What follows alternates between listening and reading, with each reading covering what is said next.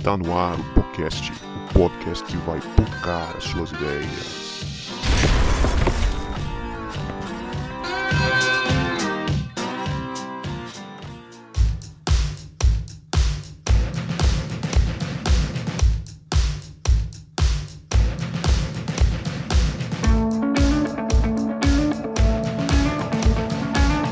Para você que achava que a gente não voltava, a gente voltou. E este é o podcast, o podcast que vai pocar as suas ideias. Meu nome é Guto e nos galhos secos de uma árvore qualquer, onde ninguém jamais pudesse imaginar, o Criador vê uma flor a brotar. Eita, que poético, hein? Para a nossa alegria. Para a nossa alegria. Mas você vê, é até bonito, né? Até o meme estragar. pois é, pessoal, eu sou o João Marcos e eles precisam saber, todos precisam saber que Deus pode se mover por aquilo que são, por compaixão e não pelo que podem dar. Ó, resgate. Ainda bem que eu não escolhi resgate. Não dava dar uma... Mas estava na lista aqui.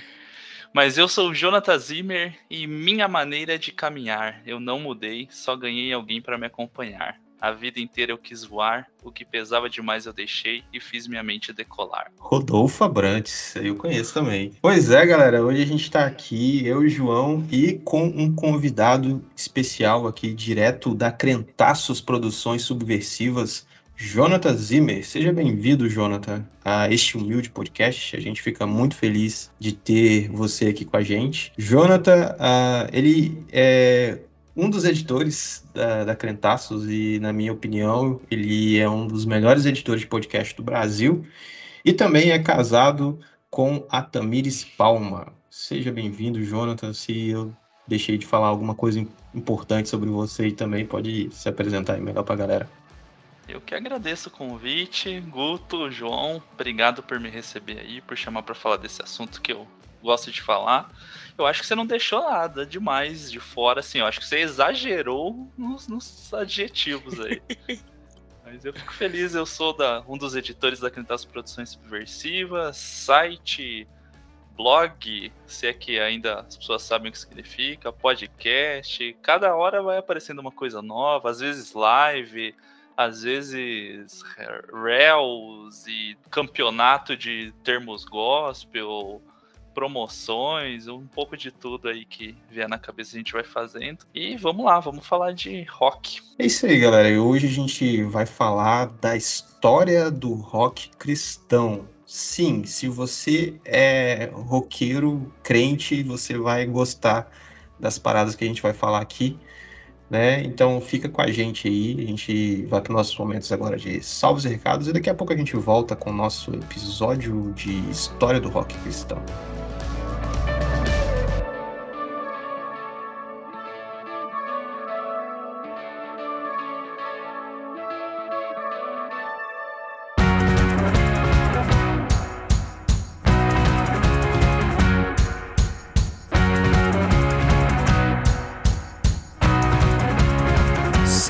Querido ouvinte, tudo bem com você? Antes de você continuar ouvindo este episódio aqui sobre história do rock cristão, eu preciso te dar algumas informações rápidas sobre o podcast em 2023. Como você já deve estar sabendo, os nossos episódios agora são mensais. Então, todo fim do mês, na última semana do mês, você vai encontrar um episódio novinho em folha para você ouvir aqui no nosso feed. E se você é novo, se você é nova por aqui, deixa eu te apresentar o podcast. Este é um podcast cristão e a gente fala de temas teológicos de maneira bem descontraída, falando também da vivência do lado de fora da igreja do chão da vida comum. Então, a gente tem diversos episódios já postados aqui, são 94 ao todo. Falamos aqui de cultura pop, de música, de livros, enfim, tem muita coisa aqui que você pode dar uma olhada aí na nossa história ao longo desses sete anos produzindo conteúdo na podosfera cristã. E eu também queria te convidar para você assinar o nosso feed para você seguir o nosso canal no seu tocador de podcast favorito. Então vai lá, assine ou siga lá no Spotify ou onde você gosta de ouvir, que você vai ficar sempre por dentro quando a gente postar um episódio novo aqui. Uma novidade que a gente está trazendo esse ano é que a gente está organizando as séries por assuntos em playlists do Spotify. Se você entrar lá no nosso Instagram, na nossa bio, você vai encontrar algumas playlists lá do Spotify já organizadas. Por exemplo, a gente já deixou lá para você prontinha a playlist com a série do Discípulo Radical com os sete episódios que a gente já postou até agora. Também já tá lá para você uma playlist com todos os episódios da série do Deus Pródigo. São sete episódios lá. E a gente vai organizando com o tempo. Então, é, se você não nos segue no nosso Instagram, vai lá e segue que você tem todas essas facilidades lá. Entra na nossa bio e você encontra séries do podcast, você encontra as nossas redes sociais e tudo mais. E se você já é ouvinte do podcast, mas ainda não está no nosso grupo de ouvintes, chama a gente no direct e fala: ah, eu quero entrar no grupo do WhatsApp dos ouvintes. A nossa cantina. A cantina é o lugar onde os crentes se encontram depois do culto para trocar aquela ideia. Então, se você gostaria de entrar nesse grupo de WhatsApp para trocar ideia com a gente, a gente faz umas provocações ali, a gente faz amizade, a gente troca até motivos de oração ali. Fala com a gente, chama a gente no direct, que vai ser muito bom ter você com a gente. E por fim, eu queria pedir para você ajudar a gente divulgando o nosso conteúdo. Joga o link de um episódio que você gostou no grupo de amigos ou compartilhe a nossa postagem nos seus stories com o link do episódio, porque quando você faz isso, quando você nos ajuda a divulgar o nosso conteúdo, você ajuda muito a gente e a sua divulgação é o nosso pagamento. Eu já falei demais aqui, agora eu vou deixar você aí curtindo este episódio que está totalmente excelente sobre história do rock cristão.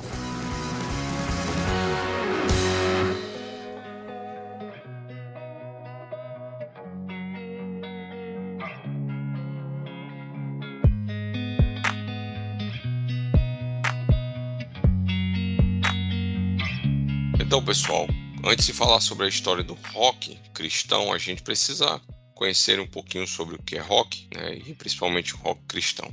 O rock ele é um termo bem abrangente. Ele define um gênero musical de música popular que se desenvolveu durante e após a década de 50. Tem raízes né, que se encontram lá no rock and roll, Elvis Presley, e no rockabilly, que emergiram e se definiram nos Estados Unidos no final dos anos 40 e início dos 50. E eles também evoluíram do blues, da música country e do R&B. O rock cristão, né, no caso, ele é uma forma de rock que apresenta letras focadas em questões de fé cristão. Geralmente a ênfase dele é Jesus, vida cristã e também geralmente são interpretados por indivíduos cristãos autoproclamados. Bom, o João ele fez aqui para gente uma pesquisa. Ele fez uma linha do tempo com uh, alguns dos principais nomes do rock cristão. Começando, é claro, lá nos Estados Unidos, né? E eu confesso para você que muitos dos nomes aqui dessas bandas eu não conhecia. Como, por exemplo, a, essas três primeiras bandas que aparecem aqui para nós. É, deixa eu dar uma lida. Né? É, a The Crusaders é de 1966, Mind Garage 1967.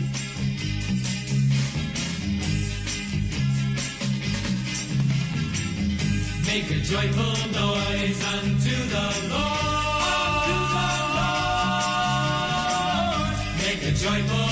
Vocês conheciam essas bandas, cara, antes? Ou só na pesquisa que vocês aprenderam alguma coisa sobre elas? De nome já tinha ouvido, quando se pega esses históricos assim, mas a banda em si, as músicas, eu não conheço. Também nunca fui, fui atrás para escutar. É interessante quando eu fui fazendo a pesquisa, né?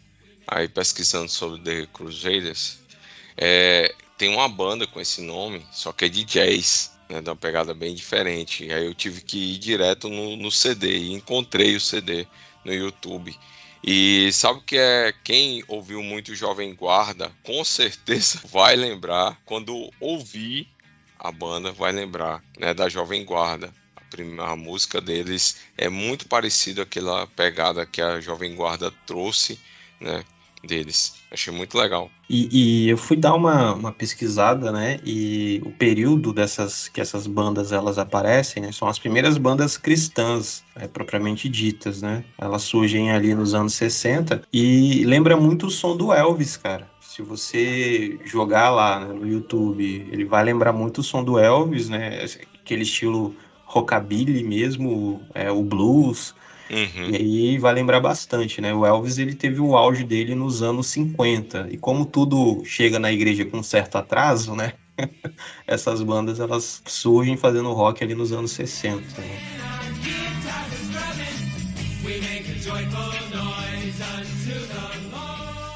E um outro nome que aparece na nossa lista aqui, de 1969, é Larry Norman.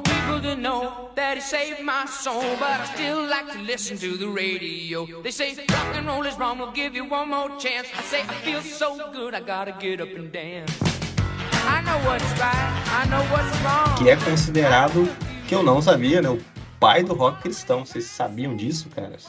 Não. Do, desse título eu não sabia. O avô ou então mais recente, né? O avô do é. rock, eu achei até engraçado. Botaram mais recentemente aí. Quem seria o pai, então? Que mudou? Como é que muda assim o. o... Ah, não é o diabo, o pai do rock? Tô brincando. Graças a Raul Seixas. Por isso que eu não gosto de Raul Seixas.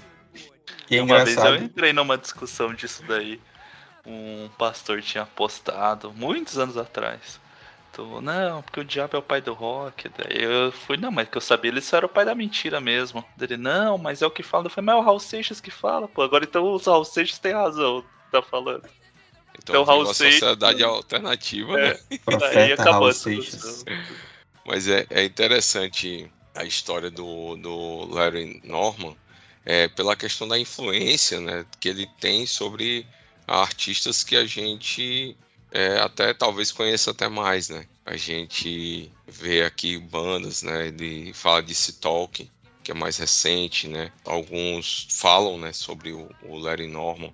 Outros também que falam, né, que são fãs dele, Guns N' Roses, U2.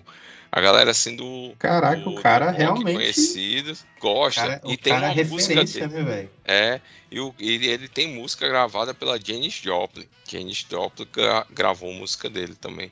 Achei muito legal, assim. Nunca escutei ele antes, assim, para lembrar, mas quando eu comecei a pesquisar a história dele, eu achei muito interessante, né? Com a reverência que bandas, até não cristãs, têm dele, o respeito, né? De bandas consagradas também do nosso meio que tem por ele. Achei muito legal. É interessante que eu achei também aqui que as controvérsias né, que já apareciam. A gente falou aí do Raul Seixas, é, o pai do, do rock é o diabo e tal. E aí isso acompanha, né, as bandas cristãs no Brasil, essa treta. Só que lá nos anos é, 60 e 70, ele já passava por essas controvérsias, né? Que diziam que o, o rock era coisa do diabo e tal. Ele tem até uma frase que o João colocou lá na, na pesquisa dele, uma frase bem curiosa, né? Algo do tipo assim, ah, só o diabo que pode ficar com as músicas boas? Como assim? Ele é o pai do, do rock. Com a música, né? Ele fez uma música é. com esse título. Porque o diabo deveria ter toda a música boa. É, e aí, justamente por causa desse, de falar que as músicas cristãs, elas, ou quer dizer, o rock, né, era anticristão. Então tinha muito essa pegada conservadora e fundamentalista. E isso a gente aqui no Brasil sofreu com isso até os anos 90 e a gente pode ter críticas né, a muitos líderes, até muitos cantores é, de música congregacional da década de 90, 2000, mas foram eles que inseriram o rock no louvor da igreja, né? Então, se a gente levasse uma música de, por exemplo, se a gente levasse para cantar na igreja uma música da oficina G3, a gente era chamado gabinete pastoral no dia seguinte. Mas se a gente levasse uma música do Kleber Lucas, né, com Eu Sou Nova Criatura, por exemplo, tá tudo bem, não tinha problema nenhum. É. Então tem essas contradições que a gente passou recentemente agora, né? Em 2000 a gente passou por, por essa Você questão. pegou isso, ô Jonathan, aí em Curitiba, nas igrejas, essa resistência, tocar rock na igreja? É, eu até ia perguntar para vocês da vivência de vocês de agora. Eu acho que não se tem mais muito dessas discussões, talvez até porque o rock de temática cristã tá meio não tem não tá tão popular quanto já foi nos anos 90, no 2000 ali.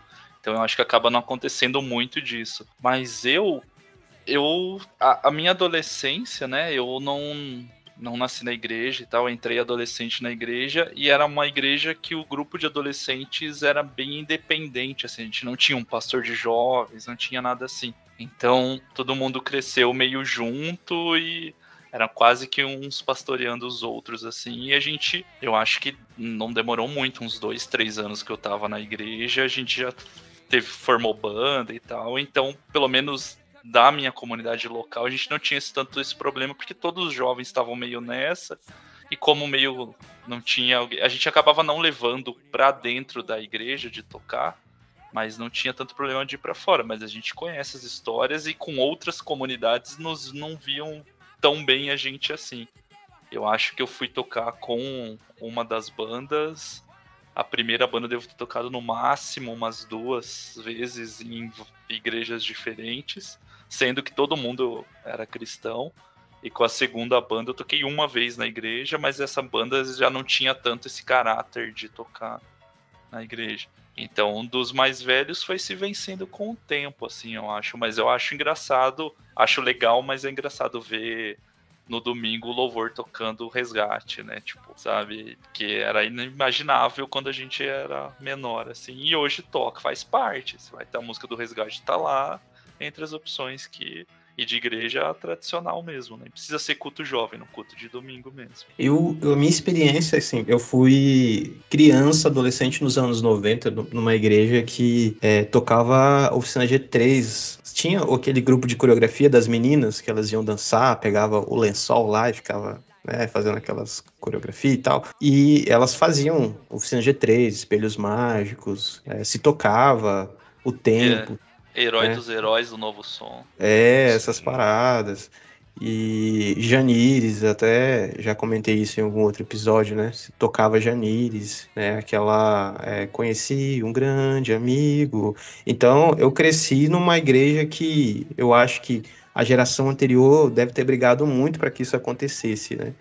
E é, é, dessa geração que a galera fazia as bandas, né? Então, é, faziam as bandas nas igrejas e eu acho que era mais tranquilo. Só que eu acho que varia muito também de, de região. Aqui no Espírito Santo, eu já fui é, em uma igreja que eu tive que pedir ao pastor para pegar a bateria que estava guardada num, num cômodo da igreja para tocar, porque não podia ter bateria. Isso nos anos 2000 e 2013, 2012. Tudo bem que é uma igreja problemática até hoje essa, né? mas tem, você encontra, né, essas paradas. E lá, e lá no, no, Ceará, lá no Rio Grande do Norte, João, como é que era? Não, lá no Ceará a gente tinha muito essa pegada de, de banda. A gente tocava muito, foi lá onde eu assisti os shows do Oficina G3, Stauros. A Stauros, eles iam fazer show na. Tinha uma escola lá, que era o Querigma, onde faziam os festivais né, de rock. Stauros ia tocar, no final sentava lá com a galera para conversar, para bater papo. Tinha uma banda lá muito boa na época, que era o Box Day, e era bem marcante, né? Santo Graal também, que chegou até a fazer fama fora do, do estado, em outros estados também. Eram bandas muito boas. Eu participei de uma banda de rock que era engraçado. Primeiro porque eu sou tecladista, né? Eu toco teclado. Tecladista não, né? Eu toco teclado, é diferente. E o pessoal já estranhava, oxe, teclado tecladista numa banda de rock. É... Aí na minha cabeça, né, hoje em dia eu penso assim, é porque eles nunca ouviram de Purple, né? Se eles tivessem escutado, ou então vários mas aí eu, não é, eu toco lá, eu faço um, um guitarrista me ajuda lá, a gente, a gente faz umas paradas legais. A gente era da igreja, que nós, nós eram seis, né? Eram seis na banda e a gente fazia parte da mesma igreja. E a, uma vez a gente tava ensaiando, no mesmo dia que tava tendo reunião do corpo diaconal. E a gente arrumou uma treta com o presidente do corpo diaconal. Porque eles não estavam conseguindo conversar e começaram a se incomodar por causa dos solos da guitarra, né, o som pesado e tudo, porque a gente não tocava na igreja. Cara, foi um negócio meio pesado mesmo, que precisou o vice-presidente da igreja intervir para que não fosse levado em assembleia nem nada, no nosso caso lá, porque a gente estava ensaiando. Isso era anos 2000, 2000 e um pouquinho. E aí a gente, daqui a pouco, o pessoal começou a chamar a gente para participar dos, dos cultos jovens, para tocar o rock mesmo, nos cultos jovens na igreja. A gente tinha um festival que a gente fazia na rua, em frente à igreja, o pessoal começou a chamar a gente justamente para tentar quebrar um pouquinho em relação a alguns diáconos. A gente tinha uma camisa com o nome da banda e ela era feita com aquela letra que era feita com estaca, né, de estaca de crucificar, né? De Qual que era o nome da banda, cara? Banda Zur, Z-U-R. E aí teve um, um diácono que chegou para mim assim, você sabia que essa letra aí é, é do, é do diabo? Eu, que não, né? É do diabo não, a letra que a gente pegou, né? E fez o nome da banda aí. É, mas isso aqui é estaca para matar vampiro. Eu, na minha cabeça, se vampiro existe, pô. o que, que isso vai fazer diferença, né? O aí é. Só que eu me fiz desentendido, né? O aí é. Beleza, tá bom, meu irmão. Mas deixa aí que eu vou continuar usando a camisa, viu? Não se preocupe, não. Mas a gente também era meio de questionar, né? Foi até uma coisa que o rock ele me ajudou bastante. Foi a ler a Bíblia, conhecer a Bíblia, né? Porque eu não sei se vocês perceberam isso mas tinha algumas bandas de rock que colocavam a referência bíblica das letras no encarte do CD. Né? É, eu vi o Striper, né? Fazia isso, né, velho? Aí copiaram, né? Os brasileiros gostam de copiar o americano e copiaram. E então, sério, eu aprendi muito da Bíblia com aquelas letras ali. Fruto Sagrado era uma banda que gostava muito de fazer isso. E aprendi muito e a, e a questionar. Lado social também, que Katz Barnea traz isso nas letras, né? Bastante, trazia, né? Bastante essas questões aí de sociais a fazer esses questionamentos. Então, graças ao rock, né? Eu parte da minha maturidade. É assim, porque diferente do rock secular, que é quase um sertanejo só com guitarra pesada, é, a gente no rock cristão tinha trazia muito essa questão das letras, né, bem questionadoras para o nosso meio na época, né? É, eu acho que depende da época, né, esse lance aí do rock secular e tal. Eu acho que os anos 80 e 90 o rock brasileiro ele foi muito é, as letras elas traziam posicionamentos muito interessantes, né? Mas aqui, vamos voltar lá para nossa pauta, porque a gente está tá viajando aqui. É, a gente falou aqui desses primeiros nomes que surgiram nos anos 60 como primeiras referências do rock cristão. E aí, nessa corrente aí, eu acho interessante a gente falar do Jesus Movement, é o movimento de Jesus, que foi uma estratégia de evangelismo realizada nas ruas no final dos anos 60, lá nos Estados Unidos, para atingir a, a juventude daquela época, né? Então eles investiam numa linguagem mais alternativa. Nesse período surgiram novas denominações, né? Então esse movimento cristão no rock, ele foi muito útil na evangelização desse período. É, eu não conheço muito, li bem pouco sobre. Acho muito interessante e vai ter um filme que vai sair esse ano chama Jesus Revolution que vai trazer um pouco dessa história aí tem o trailer já, se a galera procurar, consegue encontrar. Parece que vai ser bem legal, espero que seja. Mas é bem interessante. Vale ficar de olho e dar uma assistida no trailer. Qual o nome do filme? Jesus Revolution. É documentário? É filme? Não, mesmo? é filme mesmo. E, e, não é de produtora cristã, nada. Então, Isso acho é que bom, é daquela né? Lionsgate, então vai Não ser bem. O trailer é bem legal, parece cristã, ser bem não. legal. Não, beleza, vou dar uma pesquisada lá. Pois é, e aí nesse, nesse contexto que surge o Jesus Movement, a gente já chega em bandas mais conhecidas como Petra.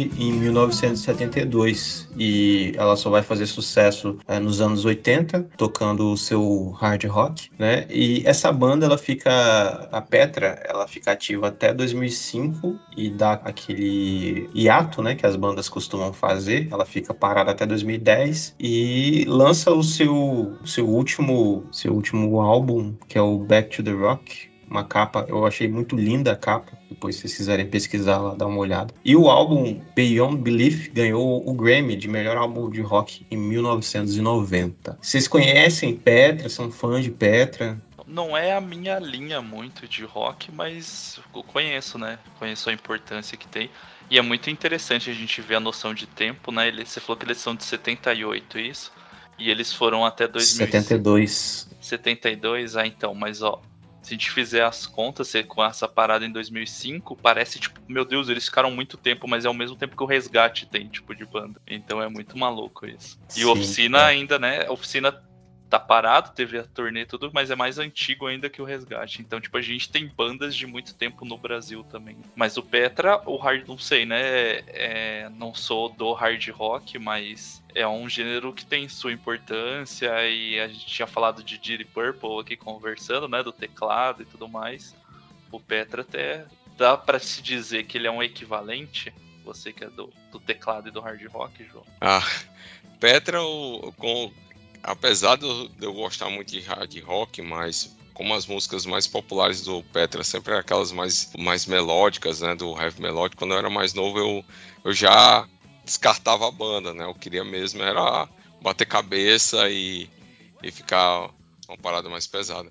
Mas o, o Petra ele teve uma influência muito forte com as bandas de, de rock cristão brasileiro que a gente tem hoje, que foram mencionados aqui. Né? Então, o Oficina, por exemplo, ele tem influência não só do Petra, mas do DC Talk também. Eles pegaram algum- alguns arranjos, né?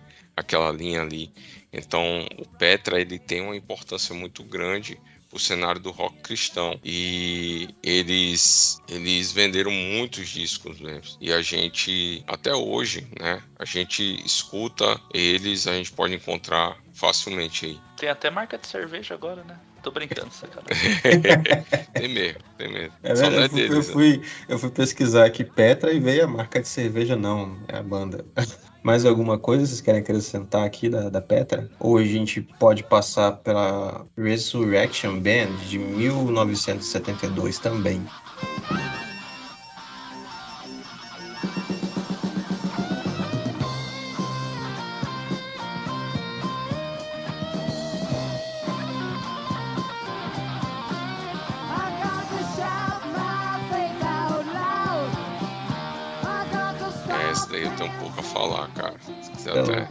Não conhecia também. É, de hard rock foi formada, ela foi formada ali é, durante o Jesus Movement, é, no fim dos anos 60, é, início das- da década de 70 também, e ela se tornou ali um dos grandes expoentes do rock cristão mundial. A gente não sabe quem ela influenciou também, né? mas fica aí o histórico da Resurrection Band de 1972.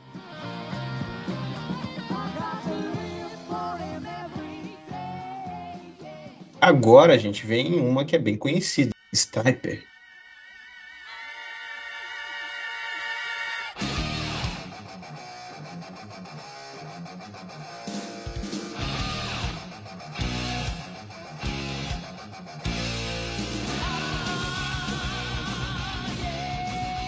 Minha referência de Striper é- era um amigo meu que eu via no ensino médio comigo. A banda que grava a sua primeira demo ali em 1982. As definições, é muito interessante, eu gosto sempre de, de olhar essas definições do estilo da, da música. É classificada como metal cristão, até glam metal e white metal. White metal é uma definição que eu acho que é mais usada, né? É uma banda composta por quatro pessoas, é um quarteto, e em 1986 a banda ela chega no auge da carreira com seu terceiro álbum To Hell with the Devil. E esse disco ele é considerado um dos melhores do metal cristão, né, de white metal. E ela se apresentou no Brasil em 2007 e em 2013. E uma coisa interessante que eu vi aqui sobre essa banda é uma parada que acontece muito e aconteceu com outras bandas também, é que os fãs contestarem a fé desses caras, né?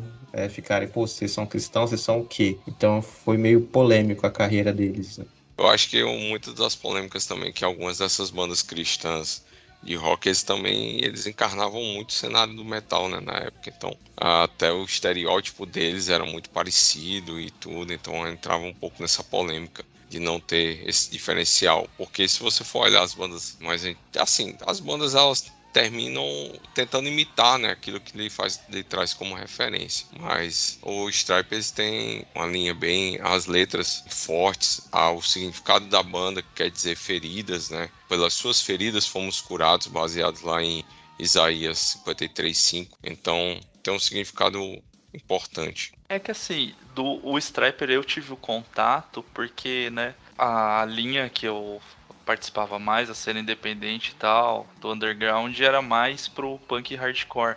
Mas com a temática cristã, como não se tinha muitos lugares e nem muitas bandas, acabavam que as bandas de diversos estilos frequentavam o mesmo lugar. Em Curitiba tinha o que a comunidade Gólgota, que antes era Zadok, né?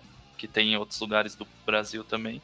Então os, shows eram os lá. cara- os caras que tinham um clube de moto, motocicleta, os Adoc? Não, Isso é, é, eu não do, sei, do talvez. Antidemon, né? É, eu acho que não de Curitiba. Eu acho que na, na sede original ali deles é possível que sim. Curitiba não. É que ela foi Zadok por um tempo e depois ela se desvinculou do Ministério Zadok, eu não sei se é o nome correto, e virou só como comunidade Golgotha o nome. Então, tipo, no sábado ia ter de tarde hardcore e de noite ia ter white metal ou hard rock no domingo. Então as bandas se conversavam mesmo não sendo do mesmo estilo, o que talvez no, no de fora, né, do, da temática cristã seja meio impossível de conseguir juntar no cristão. Tinha que juntar porque tinha que dividir equipamento, tinha que estar ali, então você tinha um contato dessa forma. E do que a gente tá falando do- da estética, porque deu Striper, ele tem uma estética bem chamativa, faz parte, eu acho, do que. Até eu, eu considero eles glam metal ali que você tinha falado, porque é bem isso. É cabelão, é roupa de cor e tudo mais. Aquela bota, né, com saltinho. E, a, e crente até hoje é difícil, porque ele talvez ele gosta do ritmo e da letra, mas ele não quer que venha a parte cultural junto, que Estética, vem, porque o rock não é só o jeito que é feita a música, a melodia, nem só a letra, faz parte os signos ao redor. E daí isso que eu acho que pegava da galera de ficar enchendo o saco por causa dessas coisas, mas a estética faz parte. Ele é da geração que o Striper vem, né? Tipo, quase chegando no, no Kiss ali, sabe? Mas, tipo, faz parte disso. E é o que chamava atenção. Esse, né? As bandas cristãs geralmente têm uma tendência, hoje eu acho que menos, principalmente no Brasil, mas dessa geração que era esse contra a cultura da sociedade de ser evangelística, então ela tentava atrair pela estética também. Primeiramente, eu acredito que era porque eles gostavam e eles entendiam que fazia parte do, do que eles queriam passar, mas também porque era a forma. de- Imagina, eles vão tocar a- o hard rock deles, vão estar do que? De Bíblia e terninho e gravata, sabe? Tipo, esteticamente. Não- Não, não vai, dá, né? sabe? Não dá. Faz parte. Me lembrei do The, The Crusaders, tem um. Tem uma foto deles que é assim, é de terninho, né? Tudo empacotadinho, mas também é da década de 60, né? Era outra pegada. Hoje em dia não ia dar muito certo, não. É, eu lembro quando a gente participava dos festivais, cara, normalmente era o preto, bicho. Todo mundo de preto, né? Que rock e tudo. Aí você ia ver os caras das bandas, os caras das bandas, tinha um guitarrista lá do Ceará, que o cara, ele tocava de tudo. Então parecia um, um guitarrista de jazz, tocando rock and roll lá em cima. era muito engraçado. Eles não tinham, a banda não tinha essa estética, né, de, de rock, mas era muito rock and roll. É, e daí essa, toda essa dificuldade pro crente roqueiro dessa época, porque você ia comprar as coisas aonde? Primeiro que coisa de banda crente não tinha, não tem até hoje, você não acha fácil. Segundo que, tipo, e aí? Por exemplo, a gente aqui tem uma loja que existe até hoje, já existia, sei lá, pelo menos desde os anos 2000 sei que chama Túnel do Rock, em Curitiba. Daí eu ia lá, chegava na loja e perguntava, ah, tem camiseta do MXPX? Sei lá, Relent Key, Zeke Shoes, essas bandas de punk rock crente do MX, PX até achava algumas coisas porque eles tiveram uma fase mais conhecida. Mas você chegava e perguntava, e daí tinha uma vez cheguei e perguntei, o atendente falou: ah, então, eu não vou. Eu não, não sei essas coisas de white metal. Eu falei, mas não é metal, pô. Ele, Ó, não, mas não atende, preconceito, né? não atenda o crente, não, vai ser outro cara que vai te atender. Daí veio outro Eu? cara, me atendeu, beleza, não achei o que eu queria, mas daí peguei um boné lá, comprei o boné, fui pagar no caixa. O caixa é uma tiazinha da Assembleia de Deus, que é a dona da loja, que é a mãe dos meninos que atende. É, Que da Mas hora, rolava, cara, a galera. Né? No punk rock não acontecia tanto e tal, até porque não tinha muita banda, mas a galera do art metal dava uma sofrida aí pra conseguir conviver com, a- com o restante da galera. Pois é, cara, eu lembro, você falou aí dessa experiência dos festivais que de manhã tocava um estilo e à noite tocava outro.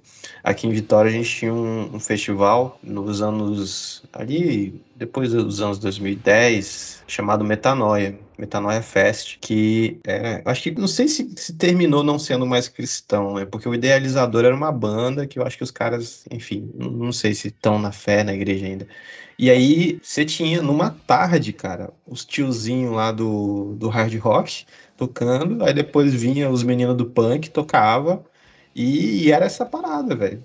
Todo mundo assim, tava lá, a molecada só queria bater cabeça e pular, né? E era uma doideira aquilo, muito massa isso. Mas voltando aqui, falando do Striper, uma curiosidade que eu achei sobre eles é que eles jogavam bíblias para os fãs durante os shows, né? As bíblias tinham a logo deles da banda nas capas, eles jogavam essas bíblias para eles e eles tentavam contrapor, né, essa coisa que tinha no meio do metal, que se usava, os roqueiros dessa época usavam 666, referência ao diabo e tal. Eles usavam o número 777 para contrapor essa cultura aí do satanismo, que tinha toda aquela imagem, né, do rock e tal. E eu achei interessante essas paradas aí que eles faziam e tal. É, mas tem, tem que ver a Bíblia que eles jogavam, né? Eram gideões ou era uma genebra, depende do que for. É, cara. Perigoso. Esse negócio aí, hein? Finalizando esse bloco, a gente tem Striper. A Striper ele, ele tem sua atuação até o ano 2018, quando ele lança o seu último álbum. Só que aí eu queria abrir para vocês, né? O Jonathan ele tem outras referências, ele já falou aqui de algumas, né, que ele curte. É, quais bandas gringas que a gente depois aqui a gente vai entrar no nosso bloco de bandas brasileiras? Quais bandas gringas vocês incluiriam aqui é, a partir dos anos 2000 ou antes disso? Tem alguma banda que ficou de fora que vocês incluiriam? Bandas gringas? É, eu acho que dá pra citar o Narnia, que eu acho a proposta bem interessante. Pra quem conhece as crônicas de Narnia do Lewis, é uma banda, né? O nome já diz a que veio, Narnia, então tem bastante letra inspirada nas crônicas de Narnia, então é bem interessante por esse contexto, mesmo que você não goste do, da estética do som necessariamente. As letras são muito interessantes por causa disso. E daí de 2000 pra frente tem bastante coisa. Aí eu, se a gente pegar o metalcore, o screamo ali dos, do começo dos anos 2000, eu falo com uma certa convicção muito forte que o, o cristão era o que mandava nessa dos Estados Unidos nessa leva ali. Tem o fator que nos Estados Unidos, fazendo uma comparação bem esdrúxula assim, e, digna de, de ser re- refutado nos comentários, que era tipo o católico não praticante daqui seria o evangelho, o protestante não praticante nos Estados Unidos. Então muitas bandas tinham essa origem, os membros eram, por causa que a família era da igreja, alguma coisa assim. Então lá no fundo, sei lá, do- dos CDs, alguns CDs inteiros, às vezes alguma música ou outra, tinha letras que remetiam à fé. Então, de metalcore, de screamo, até do new metal, tinha muita banda que era de origem cristã. Underoath, Asley Die, o POD, né? Porque daí o POD tem uma outra característica, né? Eles têm bastante ligação por serem latinos com a Igreja Católica do México e tudo mais. Mas tinha muita banda. É... O POD, ele é ou não é, cara? Os caras são crentes ou eles nunca usaram essa, essa Eles nunca, nunca se colocaram com essa nomenclatura. Mas as músicas bebem disso. Eu lembro até que era, era engraçado que no começo dos anos 2000 não era todo mundo que tinha acesso à internet, né? Isso foi vindo mais pra frente para era quem tinha uma condição financeira mais abastada que tinha acesso. Então a gente tinha acesso às músicas do POD, conhecia a live, pô. Você via lá, traduzia no dicionário, tudo mais, ou alguém conseguia a tradução, passava pros outros, falava, ah, pô, mas tá na cara que é crente essa música. E que disposição que a gente tinha, né? Pegar o dicionáriozinho pra traduzir as... É, aproveitava a aula de inglês, o trabalhinho da aula de inglês era traduzir um POD e tal. E daí lá na frente saíram outras músicas deles, eu não lembro qual que é exatamente, mas que tem um clipe que aparece a Virgem de Guadalupe e tal, porque eles são latinos, né? É uma referência praticamente óbvia, assim, que, que vai vir na questão de fé. E tem um monte de crente, mas, mas como assim? Então eles são católicos? Como se fizesse diferença, né? No quesito da letra. Mas eu acho que eles nunca se colocaram dessa forma, porque eu acho que lá fora não se coloca tanto dessa forma quanto a gente tem essa preocupação, sabe? De cravar que o cara fale sim, nós somos e tudo mais. E João, você acrescentaria mais alguma banda? Você tinha falado do Bride, cara. O Bride ele tem um- uma importância, né? Principalmente centenário do rock cristão aqui no Brasil. Por conta do Festival SOS da Vida, eles participaram muitas vezes, então ajudou muito o cenário do rock brasileiro, né? E algumas bandas brasileiras, né? Eles bebem um pouco da, da, da linha melódica do Bride. Não era meu, eu não curtia muito, comecei a gostar depois, né? Que foi mesmo na época que eu conheci o Bride, foi quando eu conheci o Narnia, é, o White Cross, Barren Cross, então comecei a migrar um pouquinho pro, pro metal. E mas foi uma banda bastante importante aqui pro nosso cenário. Outras bandas também que uma banda mais recente, né? Ele já é formado em 2005, que metalcore que eu descobri recentemente, mas o Forte Day uma banda muito boa para quem curte me, é, Sim, já ouvi, já. Lembrei de uma agora, cara, Demon Hunter. Ouvia muito Sim. na adolescência. Sim, muito, muito legal também. E outra também que aí já é um pegado um pouquinho diferente, mas é, é boa também é a Skillet, né? É assim que pronuncia, né? Skillet, que tem até um back vocal feminino muito da hora mesmo. E o pessoal manda bem. São bandas assim que até hoje, se a gente for mergulhar mais um pouquinho, a gente vai ter outras referências também. Mas essas são as que eu lembro agora. É, dá até pra dar dando umas giradas ali, vai no Cuttles, e daí você já lembra do Creed, que talvez dá pra considerar ali e tal.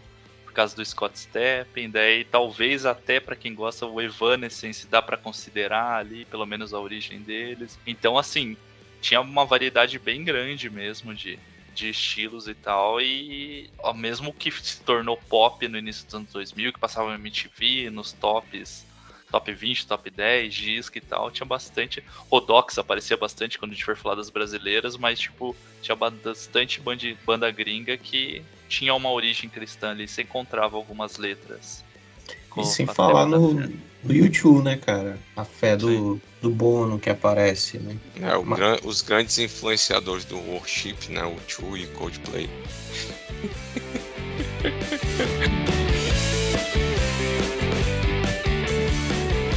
Agora a gente começa o nosso bloco das bandas brasileiras. E eu confesso que eu gostei bastante, cara, de pesquisar, porque eu aprendi muita coisa aqui. Né? Por exemplo, a banda Êxodos.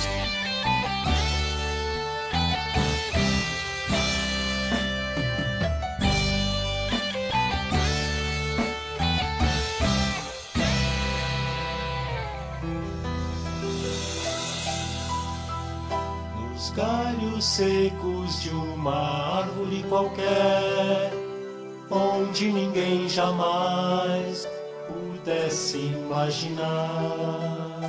que foi a minha citação de galhos secos lá na entrada, que eu não imaginava, cara, que era de uma banda desse cenário, né? Tudo bem que aí a gente já começa a falar de outro tipo de rock, né? Que, que é bem forte no Brasil.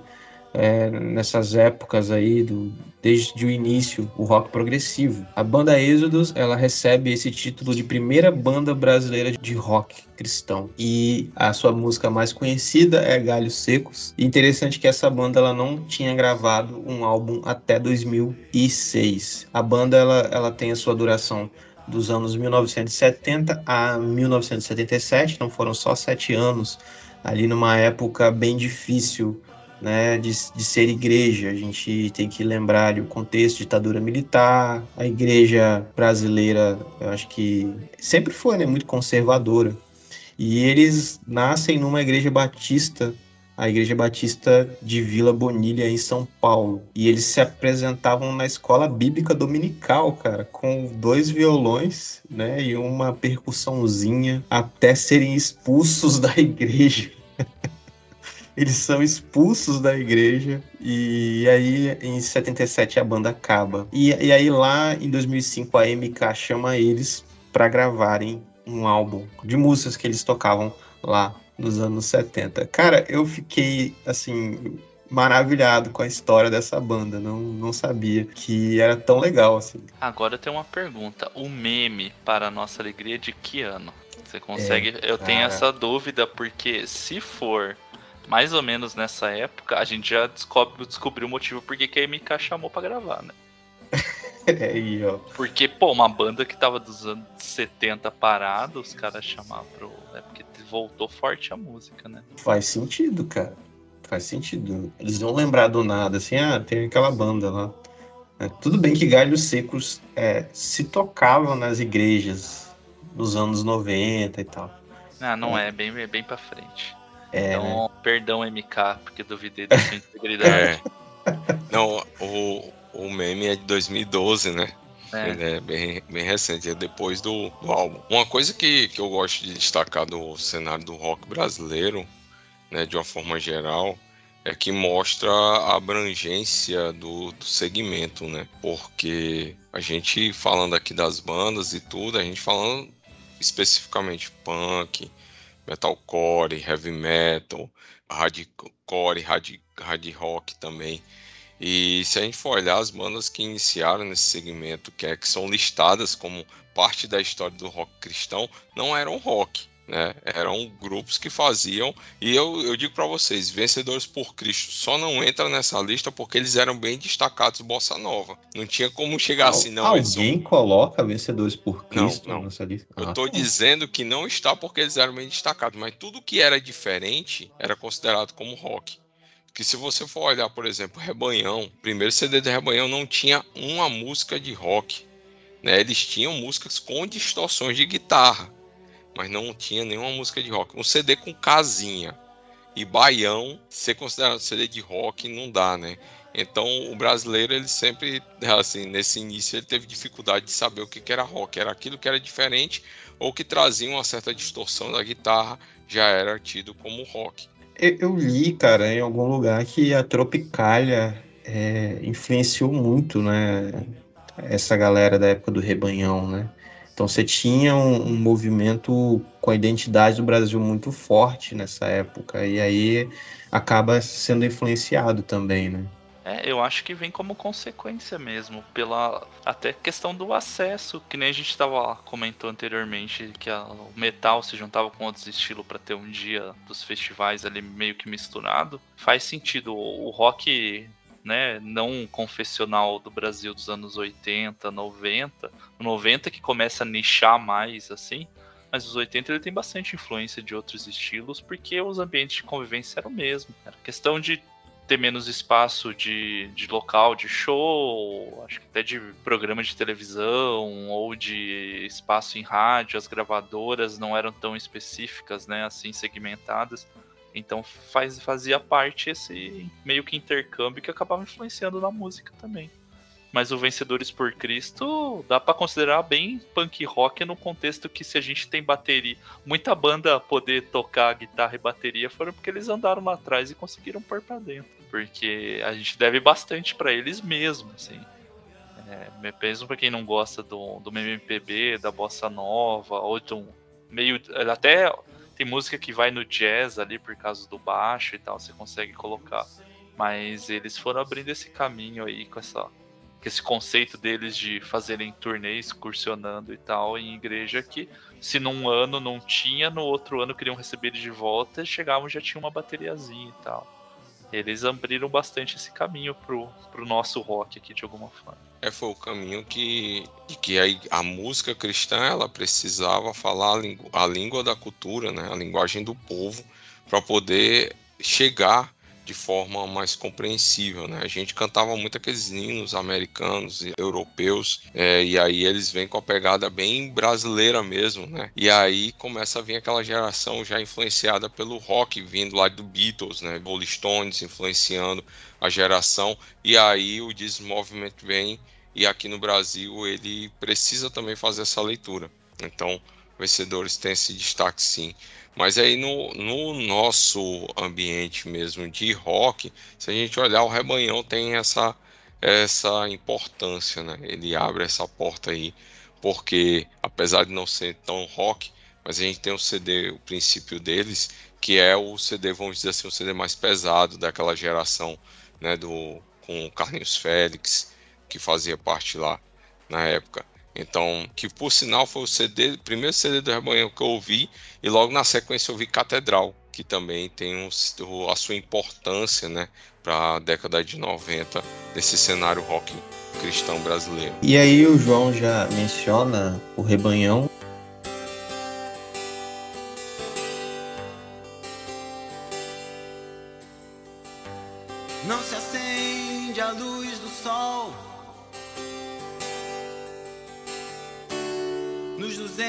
220 volts.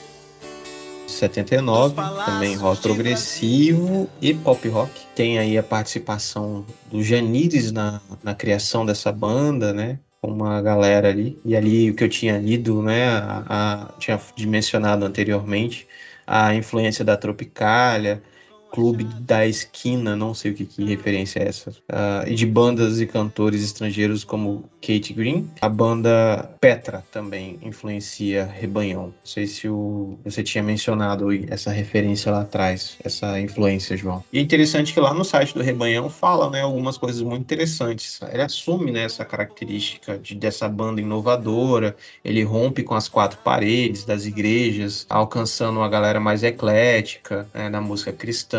Eles tocam em praças públicas, escolas, presídios e praias. Foi a primeira banda a tocar no Canecão, lá no Rio de Janeiro.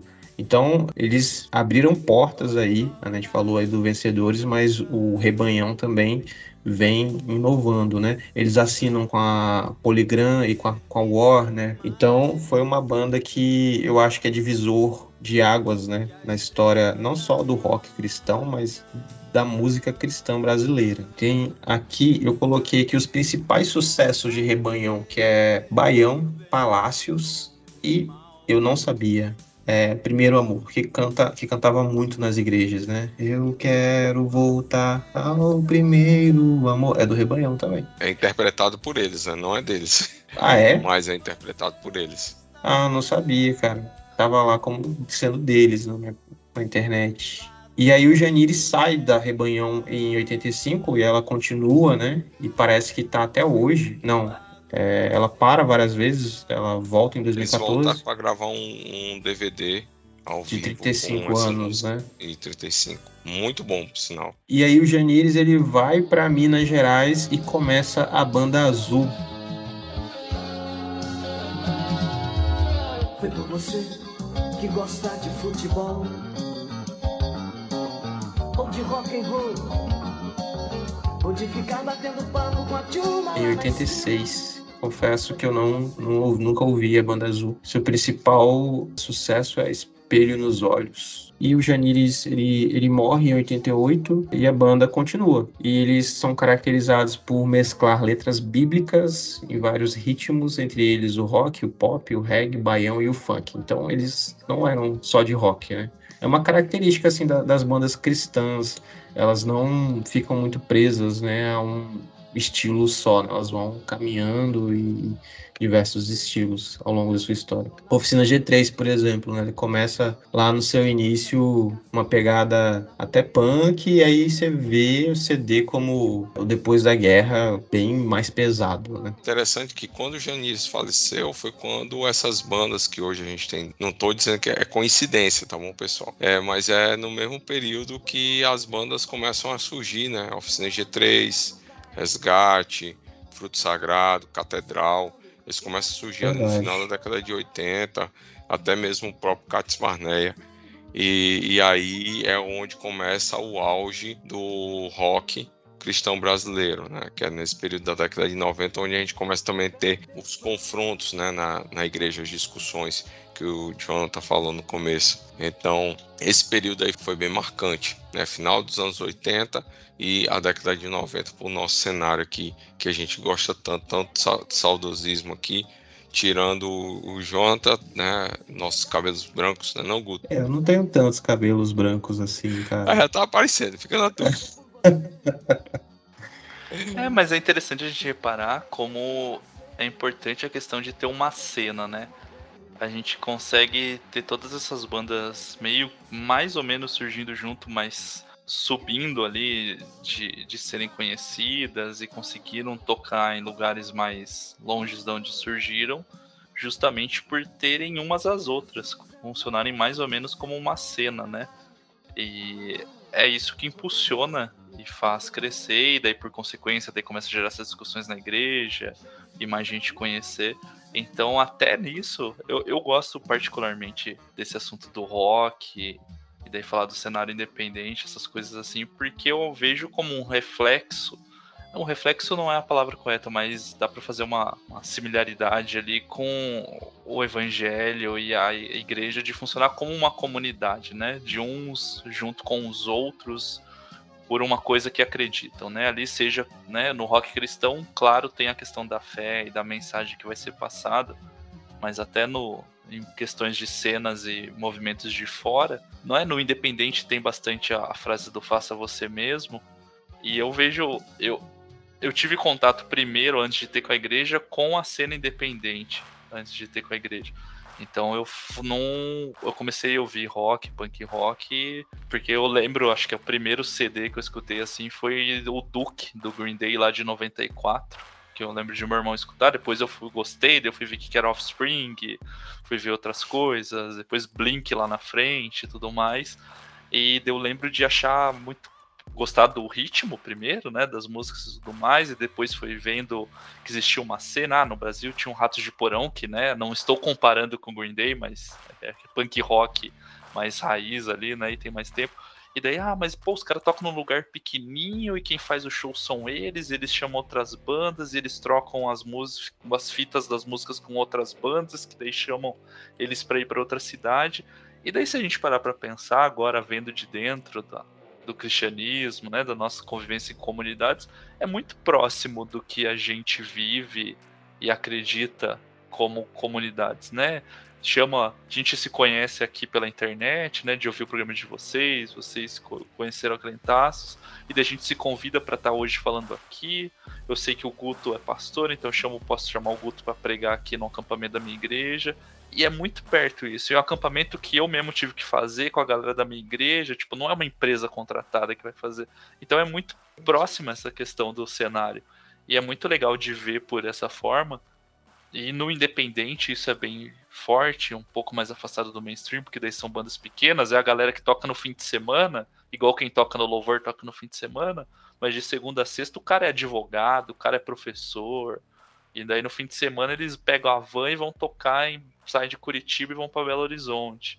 Então é uma maluca. Por quê? Tipo, eles não vão ganhar grana. A grana que eles vão ganhar, às vezes, nem vai pagar o gasto que os caras tiveram. Mas é por estar tá lá conversando. E daí a questão do no independente de a diferença de quem tá assistindo para quem tá falando é que um tá com a voz amplificada. Mas acaba o show, você vai e troca ideia com os caras, você vai aprendendo. Então eu acho muito bonito a gente ver dessa forma e pensar que o cristianismo colaborativo, plural, a comunhão que a gente tem se aproxima muito disso também. E essas bandas lá no início dos anos 90 foram crescendo juntas. Acho que até o documentário que, que o Resgate disponibilizou recentemente no YouTube deles, contando a história por causa dos 30 anos, eles trazem algumas fotos, imagens e falam um pouco disso que eles tocavam. Eu acho que era Choque, o nome da casa de show, que daí foi É, oficina, daí Dama foram Choque. eles tocar. Isso, Dama Choque. E daí foi assim, um vai puxando o outro e é assim que funciona, né? É, na- é no contexto comunitário mesmo. Cara, tem um episódio da Crentaços que eu acho que é muito massa, assim, que eu recomendo pra todo mundo ouvir, que é aquele que vocês conseguem gravar. Eu acho que é a história de rock and roll, né? Um negócio assim que vocês trazem os caras do G3, o- traz o Zé Bruno, é, traz o Marcão.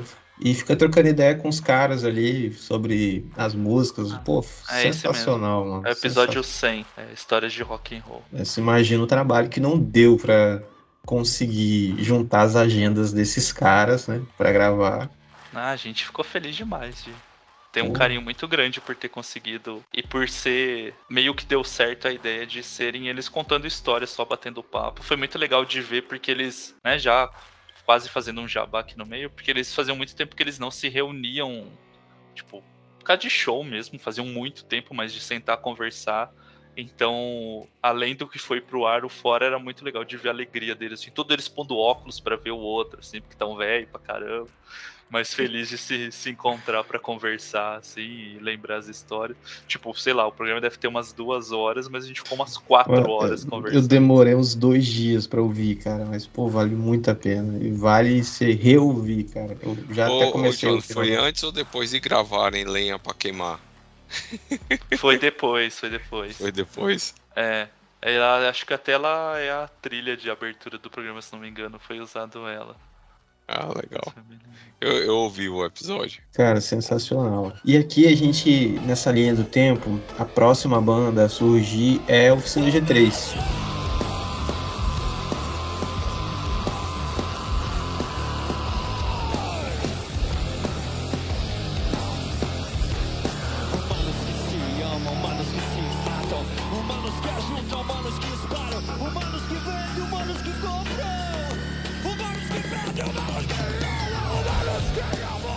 Dispensa apresentações, né?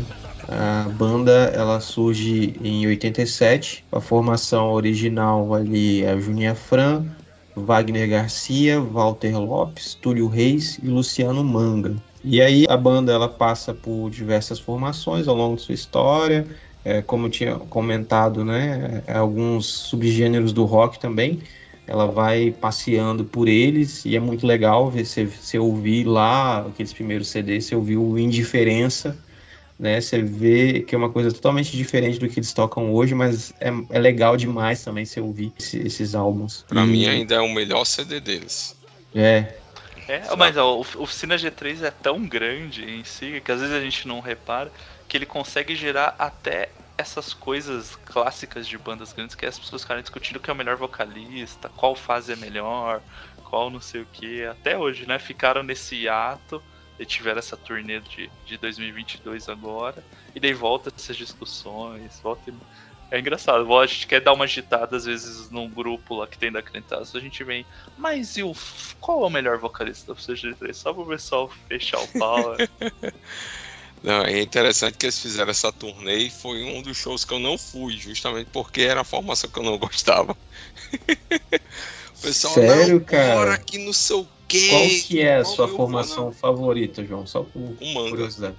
manga, Manga. manga. E aí depois com o Mauro Henrique, né? Aquele CD que eles gravaram, é, CD não, né? Mas aquele show que eles gravaram contando a história da banda em música, muito da hora.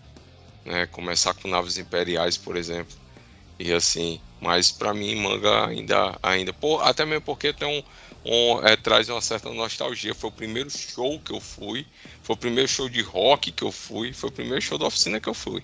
E era quem tava cantando manga, ele e o Giancarlo se jogando em cima da galera, lá na concha acústica da, da reitoria da UFC, em, em Fortaleza, Ceará. Eu tinha 13 anos. Caraca. É, o primeiro show que eu fui da oficina também, eu devia ter 13 anos. Foi, era um festival de música gospel que tinha aqui na Grande Vitória, chamado Cantares. Pra Você ter ideia, se apresentava, sei lá, Cassiane no mesmo dia. E aí a gente chegou lá e eu lembro que eu cheguei de tarde e cheguei em casa quase de madrugada, né, de tanto show que tinha. E aí eu lembro do PG, era o PG ainda, formação com PG ele indo à frente com aquele pedestal com a bandeira do Brasil, assim, quando a gente não ficava suspeitando das pessoas que andavam com a bandeira do Brasil, né? E aí foi muito legal esse show, essa, essa lembrança que eu tenho, assim, dos meus, da minha adolescência.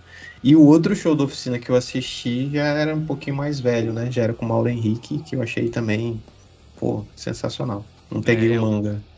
Eu fui, os que eu fui foram todos na fase do PG. Do Mauro eu não fui. Não, particularmente a fase do DDG não, não curto muito assim. E do Indiferença é. Eu não lembro de que ano que ele é, deve ser começo dos anos 2000 ali? 97, se não me 90, é, daí eu nem tava na igreja nessa época, então não fui ouvir depois mais pra frente, só, sei lá, deve. Eu acho que provavelmente a primeira música que eu escutei da oficina deve ter sido Vencendo Vem Jesus, lá a versão deles. Porque era da IPB, né? Daí vai ser alguma coisa assim, ali. Mas eu fui no show da, da turnê que teve agora ali, do ano passado.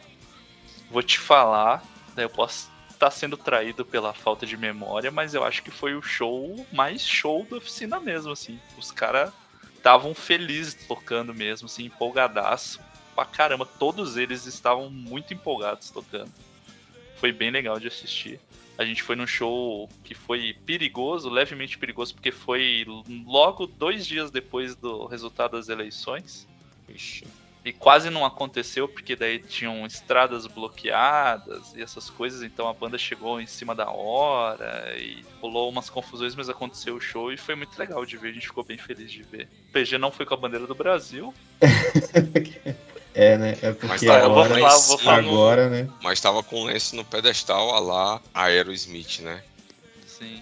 No... Lembra a menina do For No Bloating também lá. Então, queria perguntar pra vocês, assim, eu sei que o João, o João discorda de mim. Quais são as músicas que vocês acham as melhores do Oficina? As minhas são Espelhos Mágicos, porque tem uma memória afetiva dessa, dessas músicas, da, da minha infância, adolescência. É O Tempo e Até Quando são as minhas favoritas. Eu queria saber de vocês. Até quando que é humanos? É, humanos, humanos. Essa Yes. versão agora, né, mais recente, eu acho mais legal. Que o, o Jean fazendo os guturais, assim, estragando as cordas vocais dele. Mas quando eles gravaram o CD já, já, ele já tinha, né? Mas era desse jeito, não era não, cara. Era. Era. É que eu acho que ele tá prolongando mais do que no CD, no ao vivo, entendeu? Isso. Mas eles, eles têm. É, as músicas da oficina, cara, assim, vamos lá. A gente indo lá desde o começo, né? Tem Mais Que Vencedores. Música muito boa, dá pra cantar louvor. Tem também Cante, é uma das músicas que eu mais lembro deles. É, é do, é do CD que eu, dos CDs que eu mais gosto também, né? O acústico, eu acho muito bom sim, isso aí. sim. Sim. E tem a mais recente, é, tem aquela de joelhos. Eu gosto bastante daquela música. De joelhos, travam mais uma batalha, de olhos fechados, vejo o impossível acontecer. Foi muito si- significativa uma época do meu ministério, essa música. Então, para não, não me demorar muito, eu, só para ser diferente também, eu escolho essas três aí. Eu gosto de Ele Vive bastante. Eu Muito acho bom. bem forte. Essa versão, inclusive, que foi lançada em vídeo recente, né? De uma... Que eles fizeram umas sessões ali de algumas músicas. Eu acho muito boa essa versão da, da Ele Vive. Tá bem. Dá pra sentir mesmo, sabe? Tá Sim. bem forte, assim. Eu gosto de algumas músicas do, do álbum do Humanos. Eu acho que tem umas letras ali mais sociais até. Que são bem interessantes, assim. Nunca foi. O Oficina tem músicas que falam disso, mas não era o principal motivação de letras deles, então eu acho me surpreende bastante quando saiu e tinham deles. Eu gosto do Deus Eterno, com, com o Juninho cantando, gosto bastante. E ao tempo que era legal, mas daí o jovem rebelde, como o Guto citou, eu não podia gostar de o tempo porque era muito baladinha, entendeu? Mas depois ela ganhou um significado bem especial pra mim e, e pra Tami, que a gente gravou também um programa com o Oficina G3, do Músicas do Oficina G3 que me edificam. Nossa, E sensacional. cara. o Juninho conta a história da O Tempo, né? Que ele escreveu em virtude do nascimento do filho dele, as dificuldades que tiveram. Então ficou um carinho bem forte pela música, assim. Cara, por causa desse episódio de vocês, eu sempre conto a história dessa música para as pessoas que curtem a música, que fica mais bonita ainda, né? É bem bonito. Não é pra tocar na serenata em si, né, no, no retiro ali pras novinhas, mas é bem bonita a letra dessa música. É Interessante que o Humanos, o CD do, da oficina, é o CD mais. É um dos CDs mais pesados deles, mas também é um dos CDs mais baladas que tem, né? Cara, Eles- você sabe que esse CD bastante esse CD. é muito bom, mas eu estraguei esse CD na minha adolescência, eu ouvi demais ele. E aí eu não, Ah. não curto tanto, assim. Eu ouvi muito, ouvi muito esse CD. Foi igual eu ouvindo os 10 anos de Catedral. Enjoei. Enjoei que hoje em dia eu não escuto mais, de jeito nenhum. Cara, vamos, sair de oficina, senão a gente vai ficar aqui até. Né, tem mais bandas pra falar. Olha, Cádiz já tá